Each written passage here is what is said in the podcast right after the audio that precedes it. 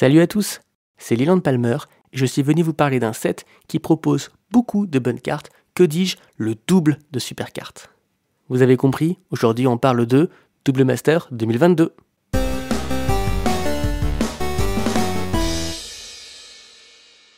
Le set Double Master 2022 sort ce vendredi 8 juillet. Il est composé de 332 cartes, mais sa composition sort de l'ordinaire puisque l'on compte pas moins de 40 mythiques et 120 rares. Impossible à collectionner, me direz-vous? Eh bien, il y a une astuce. Chaque booster est composé de deux slots de rares ou de mythiques, mais aussi de deux slots de cartes foil qui pourront correspondre à n'importe quelle rareté, de la commune à la mythique. En gros, c'est comme si vous aviez tout simplement deux boosters pour le prix d'un, avec deux cartes foil en bonus. En outre, vous pourrez ouvrir certaines des meilleures cartes du set en version full art, et ceci même dans un booster de draft classique. Ainsi, vous avez 11% de chance d'ouvrir au moins une full art, qu'elle soit rare ou mythique, dans un booster. Double Master 2022 est tout simplement la suite logique de la première édition du même nom sortie il y a près de deux ans. J'en parle ici, car pour analyser l'intérêt financier d'un set, rien de mieux que de regarder dans le rétroviseur. Le premier Double Master s'appuyait sur les mêmes caractéristiques avec un choix de réédition absolument fou. Jace le sculpteur d'esprit, crypte de mana, Mystique Forge-Pierre ou encore le cycle des 5 épées.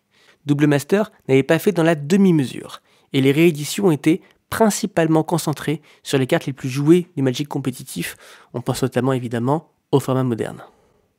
Même si la sortie du set, intercalée entre deux périodes de confinement, n'avait pas forcément marqué les esprits, il n'en fut pas moins un gros succès de vente, les boîtes s'étant vendues comme des petits pains.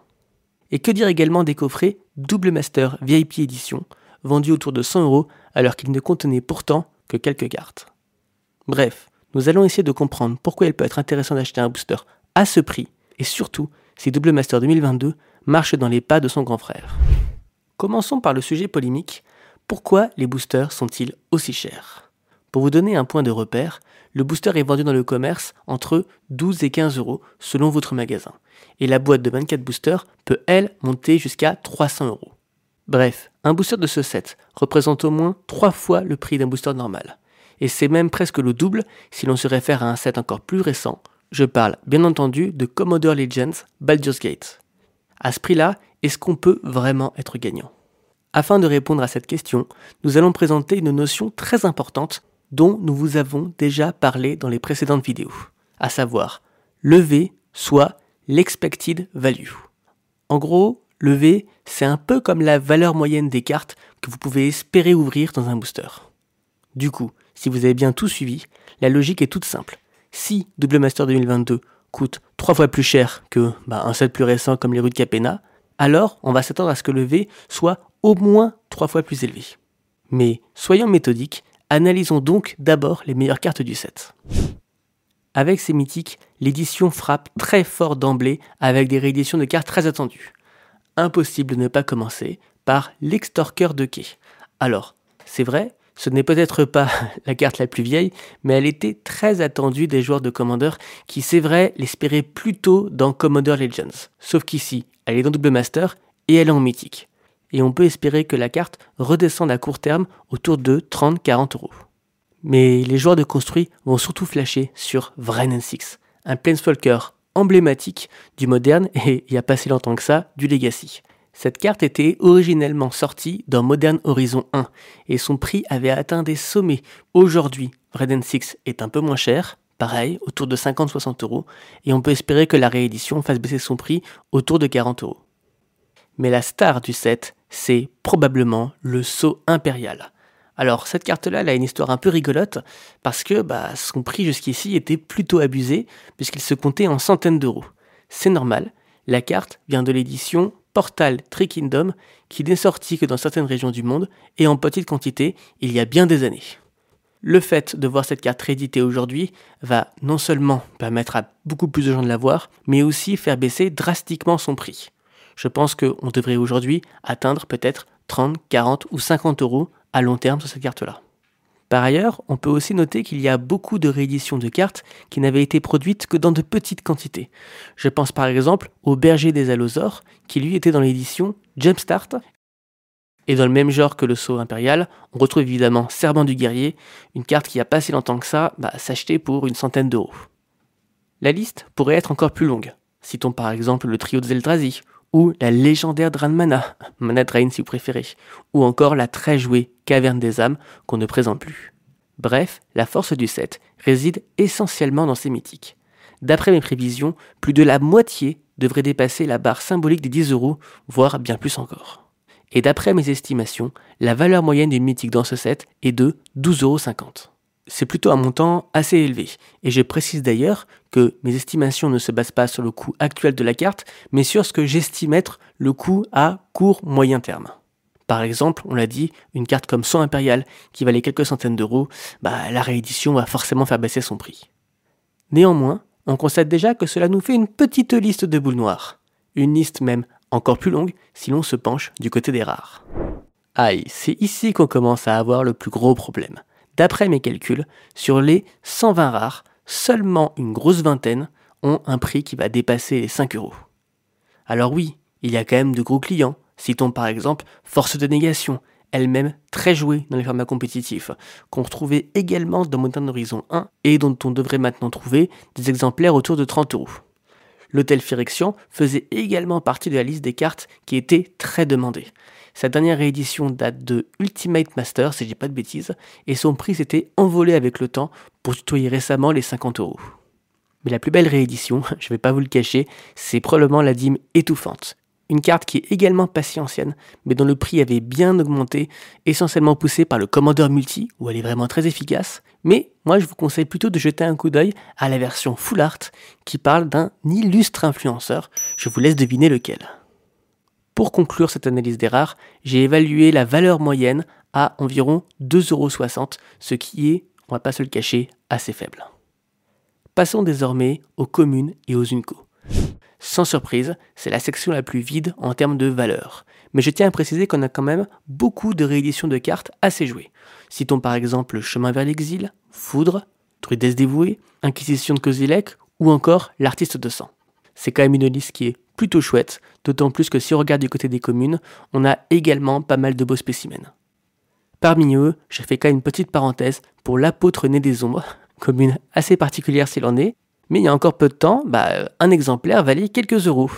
Et on suppose que maintenant, bah, justement, la réédition va permettre de bien faire chuter son prix. Pour lever l'expected value, on va donc partir sur un prix assez symbolique concernant les communes et les Unco. Disons que si vous ouvrez une boîte entière de 24 boosters, si vous en avez pour 10 euros de carte, ce sera déjà pas mal. On en arrive maintenant au calcul final. Alors, qu'est-ce que ça donne? Concernant les mythiques, on a dit que le prix moyen était de 12,50 euros.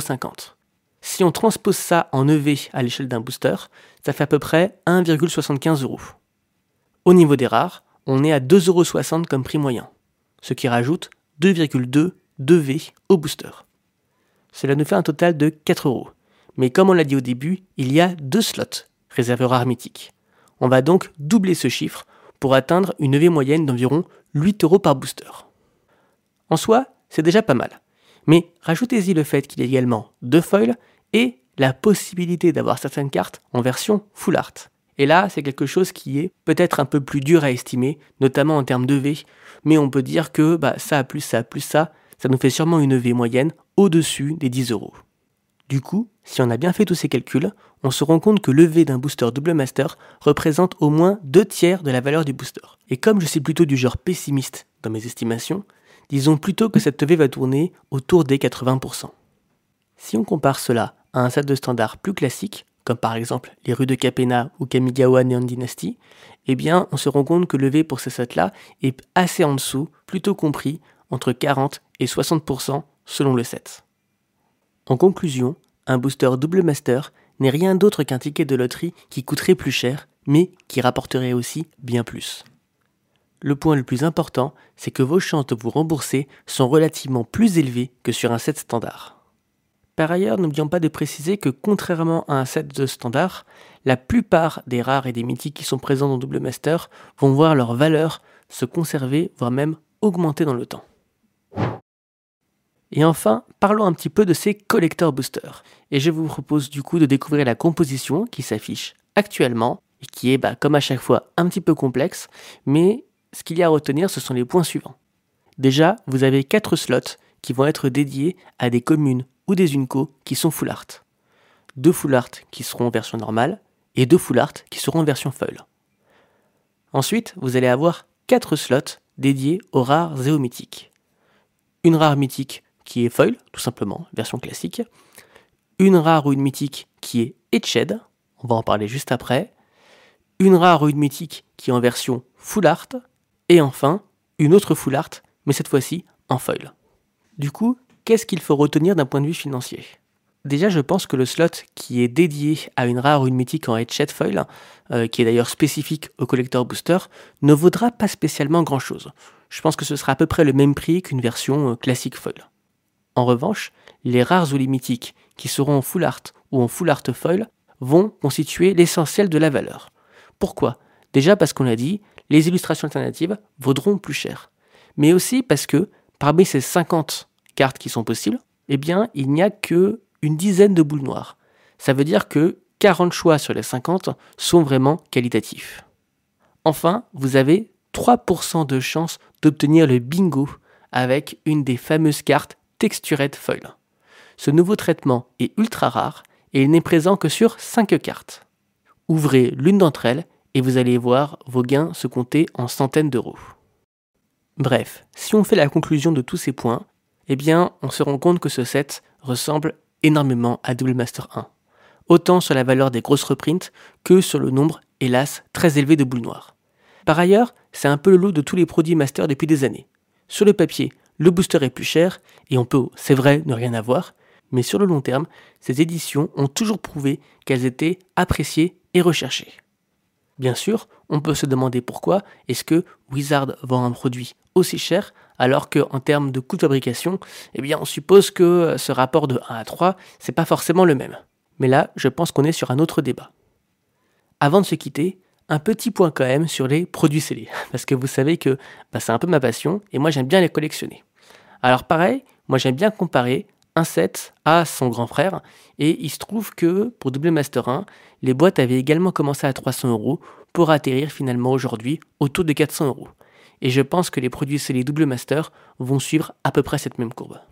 Voilà, c'était tous mes bons conseils autour d'un set que, c'est vrai, j'apprécie beaucoup et peut-être un peu plus que la moyenne. Je pense qu'avec Double Master 2022, vous pouvez pas tellement vous tromper et c'est pour moi l'un des meilleurs sets qui soit sorti depuis Kamigawa Neon Dynasty. Donc, j'espère que vous pourrez profiter à fond de ce format, ne serait-ce que pour ouvrir les cartes et pour drafter avec.